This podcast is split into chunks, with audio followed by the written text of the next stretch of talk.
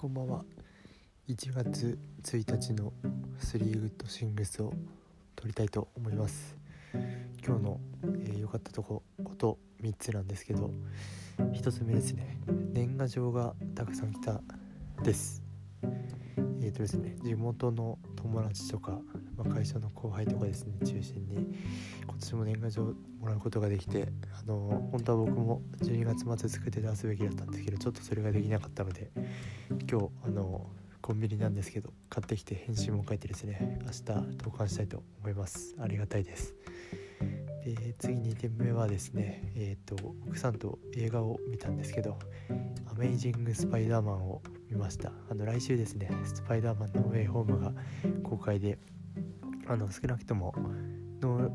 アメアメスパに出てたヴィランがですね出るの確定してるのでちょっとそれ予習ということで、えー、まあ、奥さんも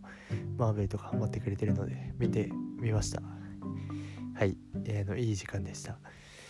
次3点目ですね。3点目はまあ副業について今日ちょっといろいろ調べてたんですけどあのー、まあ